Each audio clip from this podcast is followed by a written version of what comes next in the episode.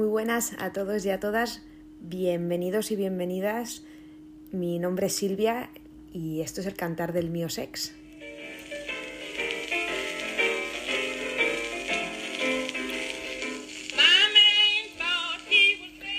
Hoy es un episodio muy especial para mí porque traemos a la primera invitada del podcast. Bienvenida Irati, muchísimas gracias por venir.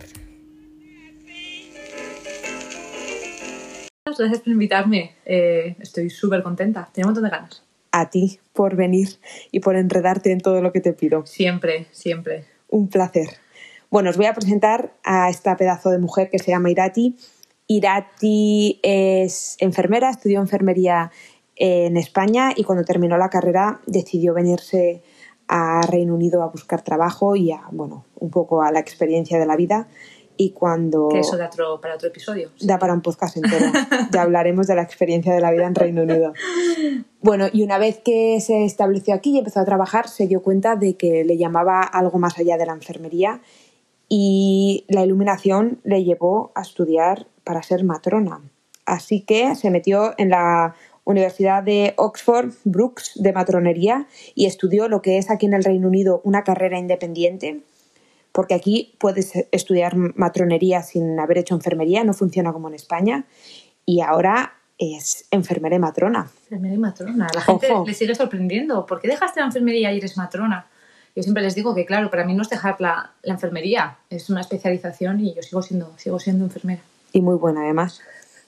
Bueno, además de enfermera y matrona, es una, alma viajera, ha viajado un montón a un montón de sitios y le encanta leer tipo obsesión que no nos caben los libros en la casa. Mm, esto es una llamada de emergencia, no nos cabe, no, un día de estos me van a echar porque no, hay más espacio para, para meter libros.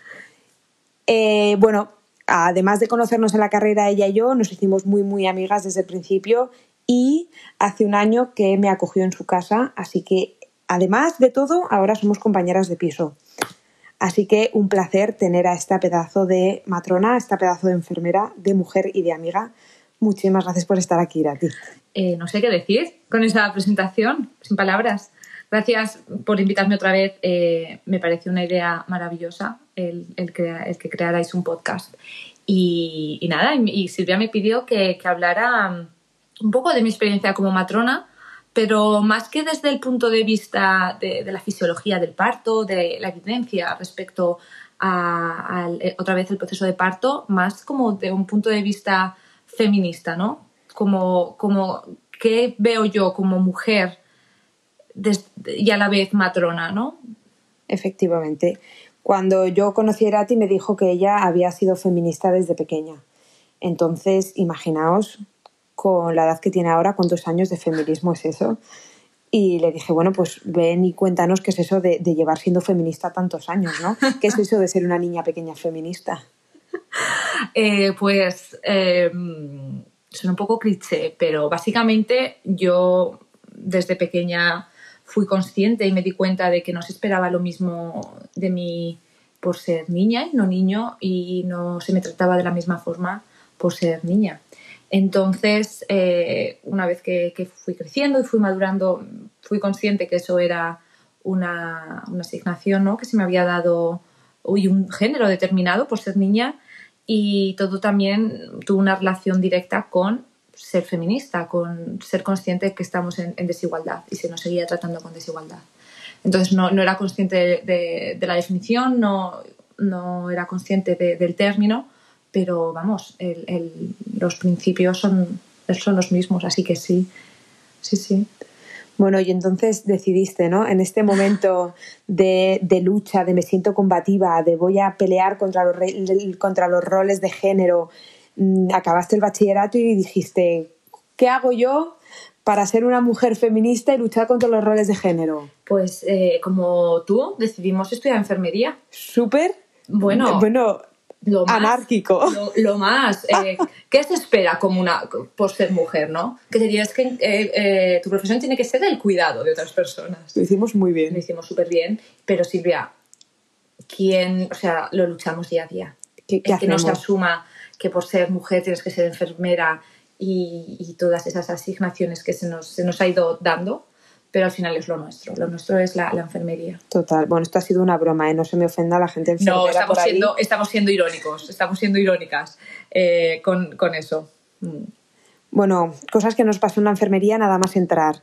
Llegamos a enfermería, que ya sabíamos que era una carrera mayoritariamente femenina, pero bueno, nuestro curso era aplastantemente femenino. Sí, en nuestra universidad especialmente, en la Universidad Pública de Navarra, en Pamplona, eh, ¿cuántos? Te hemos dicho, 90 mujeres y 5 hombres. 5 hombres, una cosa así. Una cosa así. Y, a la gente, no sé, a mí, allí, ya ¿Qué está pasando? ¿Por qué no hay hombres enfermeros? Claro, no, esto es un poco lo que pasa, lo que lleva pasando toda la vida, que lo que se considera normal no se explora, ¿no? Que, bueno, pues lo normal, que las mujeres sean enfermeras, lo normal. Las mujeres sean maestras, ¿no? Y los hombres profesores, los hombres ingenieros, pero no hay tantas mujeres ingenieras, ¿no? Y, y sucesivamente con otras muchas profesiones. Totalmente. Y bueno, esto me, bueno, no sé si nos querrás contar o quieres compartir, eh, me recuerda a tu, a tu tesis final de carrera. Sí, sí, sí. Bueno, pues yo, eh, como parte de, de, la carrera de matronería, lo que sería la residencia en España, tuve que hacer un trabajo de, fin de grado, ¿no? que es lo que se denomina en España, o trabajo de fin de residencia. Y básicamente hice una revisión bibliográfica de, de por qué hay tan pocos hombres matrones. Y también hice una, propuesta de investigación, de, un, poco intentar analizar ¿no? por qué y qué está pasando. Y al parecer a nadie más le había importado hasta entonces, lo cual me choca muchísimo más. Muy poca evidencia, tuve que, estudiar ¿no? la historia de la matronería, la entrada del hombre en el proceso de parto y, y, demás. Así que ha sido fascinante y me sigue, me sigue sorprendiendo en el año 2021 que no haya apenas hombres matrones. En España algo más. No, no tengo las estadísticas de, España porque yo me centré en el Reino Unido, pero, pero escasos, escasos. Hay, hay gente que me ha llegado a preguntar, ah, pero, pero hay hombres que son matrones como si la figura ni siquiera existiera. Ya no es que haya pocos o muchos, ni siquiera. Bueno, yo hace poco estaba escribiendo un, bueno, una cosa que estaba escribiendo de matrones y matronas y les pregunté a, bueno, a ella y a la otra compañera de piso que también es matrona, digo, oye, matrona para hombres, matrono, es matrón, es patrón, se dice también matrona porque ni siquiera lo sabía. y mira que yo estoy metida en el ajo de estos temas. ¿eh? ¿Sabes también eh, otra profesión? Piloto. ¿Piloto con pilota? Con pilota. es un plato catalán. no lo sabía. no tiras a la cama sin aprender algo nuevo. Pues también debe. Bueno, no sé si es pilota. Yo creo que es piloto, pero. Bueno, es que esto también da para otro podcast. Es que mucho, mucho. Y nada, pues eh, exploré esos temas y a la gente le sigue llamando la atención, ¿no? Y nada, hablando con, pues, con matronas, con mi supervisora del trabajo, que era una crack, por que cierto. es una eminencia de, Bueno, aquí notáis que Irati habla mucho mejor que yo, ¿no? No, crack. En, absoluto. Eminencia. suena un poco no sé. Como a persona mayor, ¿no? A persona mayor. Pero verdaderamente es un referente de la matronería en el Reino Unido y por tanto mundial, porque el Reino Unido es, pionero en ello. Y, y, tal, no entendía, no entendía mi, mi fascinación de por qué quería estudiar ese tema. Porque si las cosas son así, qué, problema hay, ¿no? Entonces yo intentaba mucho, eh, porque lo intentaba, creo que no lo conseguí después de presentar el trabajo, de, intentaba explicarle que cuál es el problema de que haya hombres si queremos la igualdad en todos los aspectos de nuestra sociedad, ¿por qué no en el proceso de parto? ¿No será mejor que introduzcamos a los hombres, que los hombres, que los hombres quieran formar parte de ello, que no sea tabú, ¿no? Bueno, y además, esa parte de un tema de, como de roles de género, un tema de, jerarquización, ¿no? Porque que haya ginecólogos. A todo el mundo le parece súper normal. Súper bien. Pero yo esto también lo, exploré con, mi, con mi supervisora y lo que me dijo es que el nuestro trabajo, nuestro rol como matronas no es el mismo que el de, el de obstetra o la obstetra. Entonces, que básicamente lo que, lo que mm, llegó a decir fue que como mujer tú tienes unas cualidades para, hacer, para ser una buena matrona. ¿no? Entonces yo, de Innato también, ¿no? Innato, es algo innato, ¿no? O sea, que lo mismo que yo que no soy matrona, igual me pongo a atender un parto y lo sé atender por, porque, eres soy mujer, ¿no? Igual no por, obviamente, por la formación, pero sí tendrás más cualidades que, un hombre. Bueno, en ese momento yo no sabía qué hacer, qué decir, dónde meterme. Entonces le dije, claro, y si soy madre, mejor, ¿no? ¿Y qué pasa? Ya nos metimos en un, en un berenjenal de bucle sin, sin salida. ¿Y qué pasa con la orientación? Del profesional sexual. ¿Y qué pasa con otros muchos factores? No, no conseguimos salir. Claro, no, yo creo que me contaste, ¿no? Que decía, bueno, pues como este compañero, este no sé qué, que bueno, como es gay, que dentro de ser hombre, bueno, como es cualidades más, mejores, que bueno, pues eso, eso sí se puede atender el parto. Y entonces, si eres mujer lesbiana, yo se lo dije, ¿qué pasa si soy lesbiana? Bueno, pues quizás no me, no me gustaría, ¿no? que me atendiese y digo, pero bueno, pero, pero vamos a ver, ¿qué está pasando? Es fuerte, ¿eh? eh ante todo profesionalidad, da igual cuál sea tu sexo y, y esas eh, características que, que, tengas. Y bueno, Entra, entra, en bucle. ¿no? En, bucle, entramos. No, no, llegamos a ninguna conclusión. No, porque, porque yo tampoco sabía ni muy bien cómo, cómo abordar el tema. Entonces, no, no, pues no se planteó el tema muy, muy bien y creo que no llegué a, a, a expresar en, en, mi trabajo lo, lo, lo, que quería decir. Pero bueno, por algo se empieza. Por algo se empieza. A mí me parece, bueno, me parece súper fuerte. Y, nada, y a lo largo de, de mi, de pues, estudiar la, la, carrera o la, residencia en España, eh, y ya, trabajando como matrona, ¿no? Todas, todos esos aspectos que me han llamado la atención, ¿no? De, de, ser, de ser mujer y relacionado con, con la matronería. Como todavía existe una, una, ese concepto de que las mujeres deben ser seres sexuales 24 horas al día. Silvia. Y como, como seres sexuales, quieres decir como atractivos Atractivo, que se tienen que montar, mostrar. Exacto, eh, apetecibles. ¿Vale? Que se tienen que eh, mostrar, eh, sí, eh, sexys, ¿no? A, a, ante la sociedad.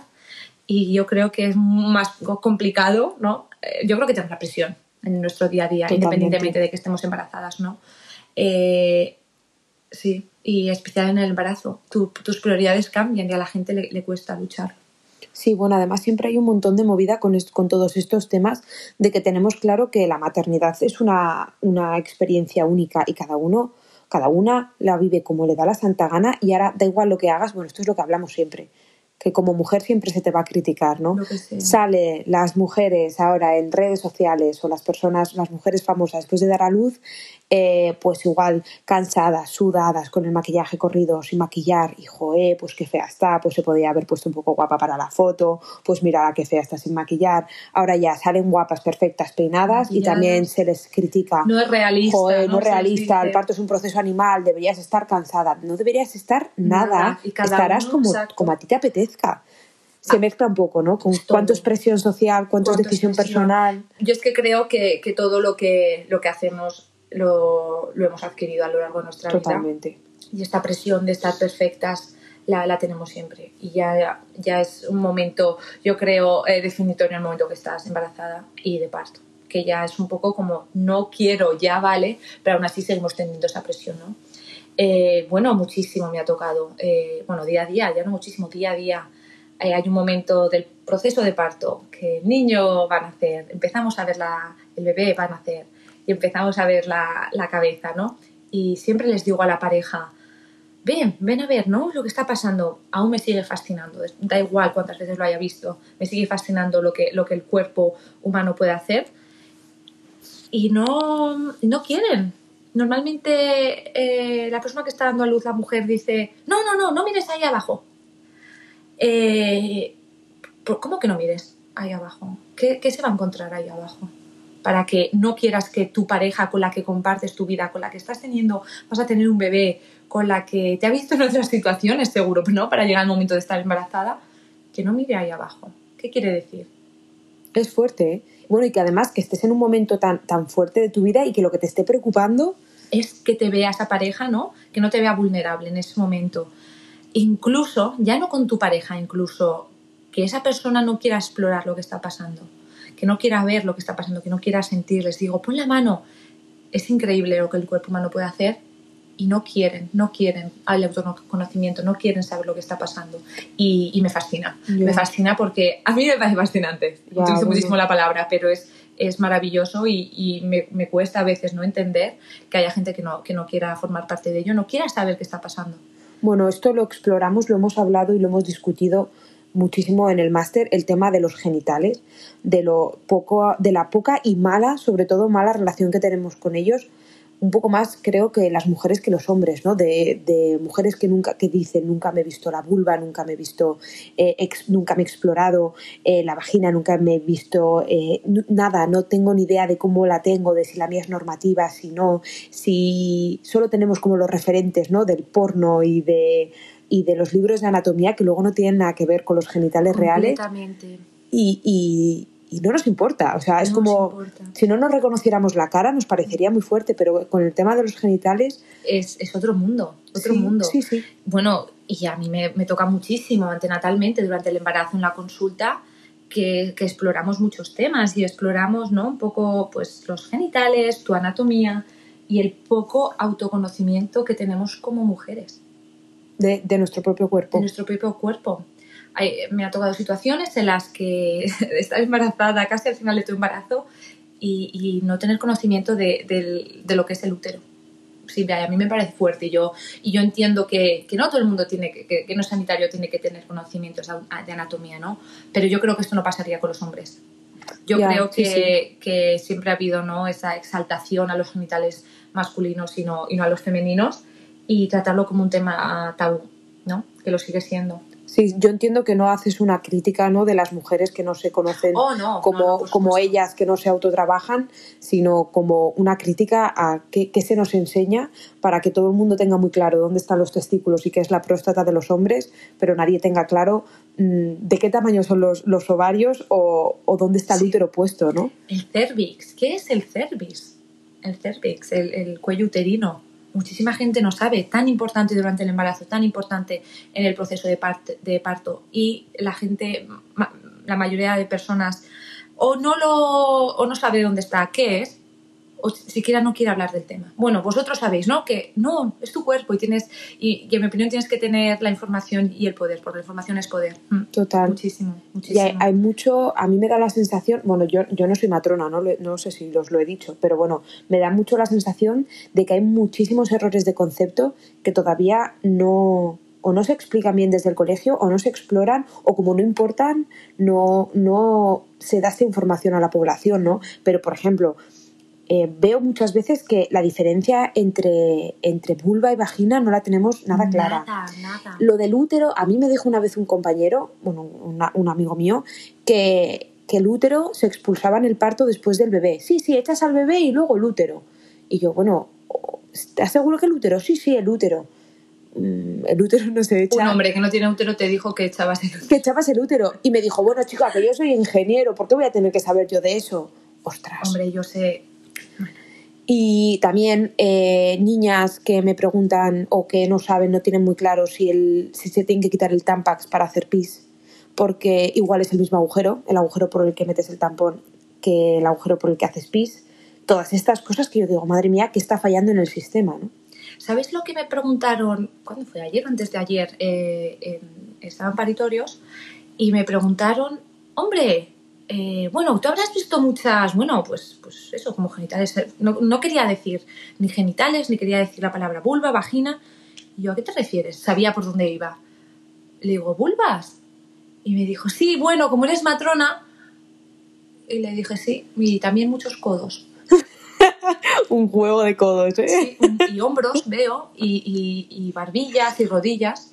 La gente le sigue fascinando el, el, la desnudez. Sí, en plan, la desnudez. Sí, pero desnudez, pero eh, especialmente con los genitales, ¿no? Un tema, wow, eres matrona, ¿cuántas vaginas has visto? ¿Cuántas vulvas has visto?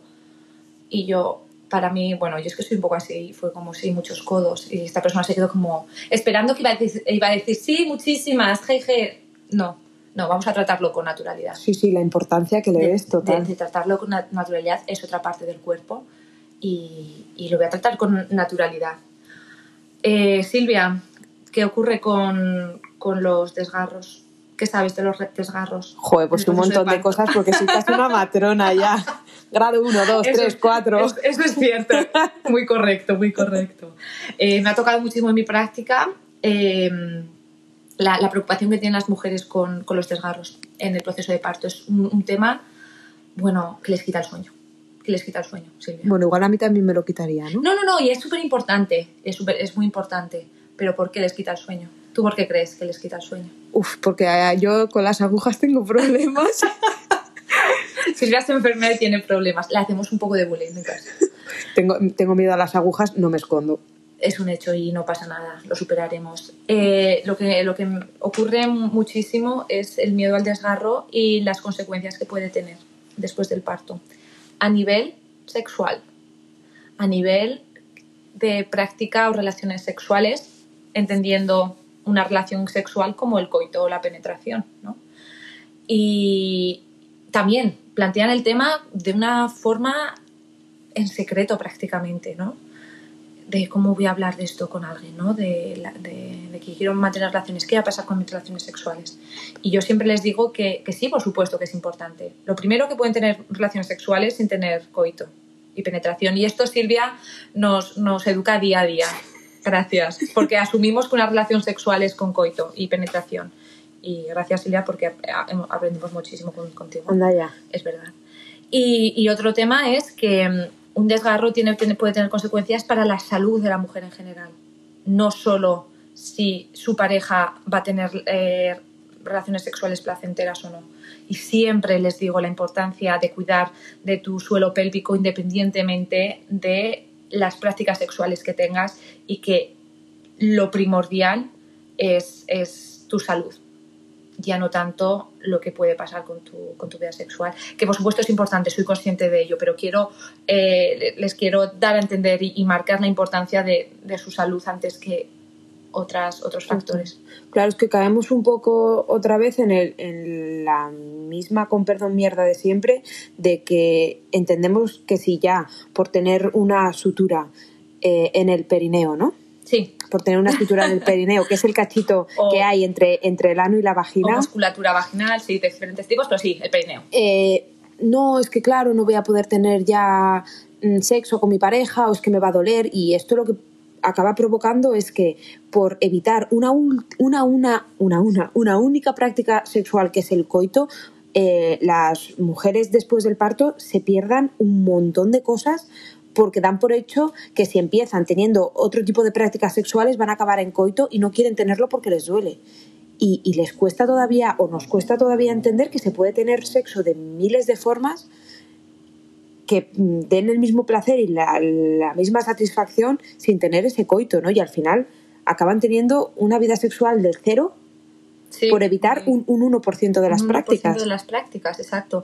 Y posparto, por supuesto, en relación a un posible efecto de, un parto vaginal, pero antenatalmente durante el embarazo también.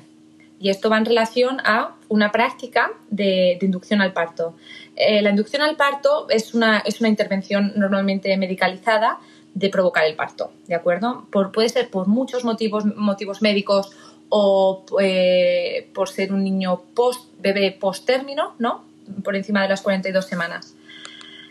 Lo que se sugiere, y muchas matronas eh, sugerimos, es que hay algunas prácticas que pueden eh, favorecer, ¿no? que, que- ponerte de parto de forma natural. La evidencia al respecto no es excesiva y no está muy claro, pero se cree que determinadas acciones ¿no? pueden inducir el parto de una forma natural. Una de ellas es lo que decimos una práctica sexual. Claro, cuando yo digo, yo no les digo práctica sexual en la consulta, yo les digo una cena romántica, una, una- cita, les digo. Cuando oyen cita ya están pensando en coito. Entonces les veo la cara y lo exploramos. No me refiero a una cita con su pareja que termine en coito porque les va a producir eh, un parto. No. La explicación de esto es que se cree que los niveles de oxitocina aumentan cuando tienes un orgasmo, cuando sacas leche o cuando estás de parto.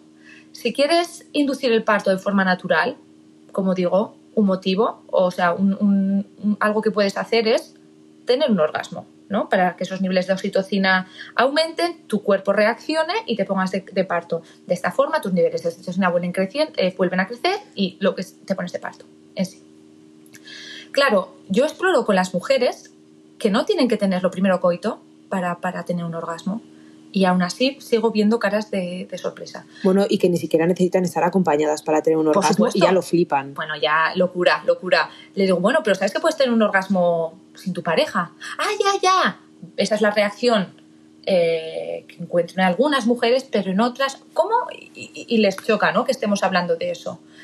Y, y bueno, porque antes se creía ¿no? Que era el coito lo que te provocaba el parto. Así, bueno, yo, a mí me, la, explicación científica que me dieron a mí, pues bueno, gente, pues gente que en realidad no sabe lo que está diciendo o, gente de, otra, de otras épocas, ¿no? Tipo la, época de nuestros abuelos y abuelas, que, que era una cosa mecánica, que tener coito o sea, que un coito provoque un parto no es porque eh, aumentas los niveles de oxitocina y provocas que se desencadene el parto, sino que es una cosa mecánica, que literalmente se creía que tú con el pene eh, rompías las membranas como si fuera un globo de agua, ¿no? Y entonces ya rompías aguas y te ponías de, parto. Mm, spoiler alert, no. no, no es verdad, no rompes nada. Sí, obviamente, con, eh, el coito de la penetración puede ser un orgasmo, sí, pero no es el motivo por el que decimos que, te pones de parto. Es más por el orgasmo más que por la, práctica. Esto es fuerte. Es, fuerte, es fuerte, es muy fuerte. Y bueno, pero yo creo que ya, ya va cambiando, ya va cambiando. Bueno, ya para terminar el podcast, que ya se nos va terminando el tiempo, me gustaría aclarar ciertos términos que hemos utilizado durante este podcast me gustaría aclarar sobre todo que, bueno, una vez que una persona embarazada llega a la unidad de maternidad, bueno, en general el sistema sanitario se procura hacer cuidados individualizados y hablamos diciendo papás y mamás, bueno, sobre todo mujer embarazada y parejas padres, porque es lo que en porcentaje vemos más en la maternidad y en la neonatal, pero bueno, somos conscientes de la amplísima diversidad familiar y diversidad sexual que ahora mismo existe en la sociedad. Y desde luego que una vez que una persona embarazada entra al sistema sanitario se explora individualmente eh, su proceso si es de maternidad, de paternidad, de cómo se siente en relación al embarazo, de qué pareja tiene, de si tiene pareja o no la tiene, de si va a estar con un acompañante que es su pareja y el padre del bebé o es su pareja no padre del bebé, si su pareja es hombre mujer, si tiene una relación poliamorosa, si tiene no importa o si le va a acompañar en el parto su madre, su padre, su hermana que todas estas cosas se explora y simplemente utilizamos los términos eh, mujer, embarazada, madre, acompañante. Normalmente nos, nos, dirigimos al acompañante masculino porque es normalmente lo que vemos eh, aquí en el hospital, pero bueno, que luego las historias de cada uno y de cada una se exploran de manera individual y utilizamos los conceptos adecuados. Sí, completamente. Es una generalización, eh, todo el mundo es, bienvenido. Intentamos dar cuidados personalizados, pero al fin y al cabo, tradicionalmente, las mujeres han dado a luz y, sigue siendo en su gran mayoría mujeres que dan a luz acompañados por, hombres, pero por supuesto todo se trata con, cuidado, sensibilidad y atención personalizada, sin duda. Bueno, pues nos vamos a ir yendo ya, ¿no? Ahí va, no, Irati, que nos faltan los libros. Regalos, regalos. A ver, a ver, apunten. Tenemos libros y unos documentales. Libros. Yo voy a mm, recomendar dos, dos que me gustan mucho. París, de Yvonne Ouza, una psiquiatra eh, infantil. Me encanta su libro. Muchísimas referencias, evidencia pura y dura y, y maravilloso. Una, una forma de conectar otra vez con el proceso de parto. Y voy a también recomendar París sin miedo, que es el legado de Consuelo Ruiz. Consuelo fue una, una matrona de, mm, de pues, desde, creo que su vida es de 1914 al 2000, una cosa así. Vamos, una, una matrona de, de, generaciones anteriores que, que, luchó muchísimo por la libertad de, de, que las mujeres tuvieran un parto respetado y, y que opinaba que el dolor se había creado institucional, eh, institucionalizado, una visión muy radical. Hay cosas que no estoy completamente de acuerdo, pero, pero es, es, me parece una visión radical que hay que explorar. ¿Tú qué libro nos propones? Yo os traigo Pariremos con placer, que es un libro de Casilda Rodríguez Bustos, que habla mucho y de forma muy interesante de anatomía femenina del útero espástico y del placer sexual relacionado con los momentos del parto, que ahora se entiende como una cosa muy incompatible, pues ella habla de, bueno, de literalmente de parir con placer. Y después, eh, respecto a documentales, hay algo en Netflix que algo, que es el renacimiento del parto. No he visto todos, pero lo que he visto me ha parecido también una visión radical, ¿no? De, que hay que dejar de, institucionalizar el parto, eh, igual controlar un poco las intervenciones en el, en, el parto y, muy recomendable. ¿Y qué más? Ah, em, en pocas palabras. Ah, sí. Hay una parte que habla sobre todo del sexo, habla también algo de la reproducción y, tratamientos anticonceptivos y súper interesante porque me parece que está muy relacionado con todo lo que hemos estado hablando. Sí, además está muy bien explicado. Sí, son como 15-20 minutos. Este, en general, estos documentales de Netflix se, llaman, en pocas palabras, son, sí. son mm, interesantes en general todos y muy bien explicados, así que si veis el que ha dicho Irati y luego os engancháis, tiene algunos muy chulos, muy chulos. Pues yo creo que ya está, ¿no? Sí.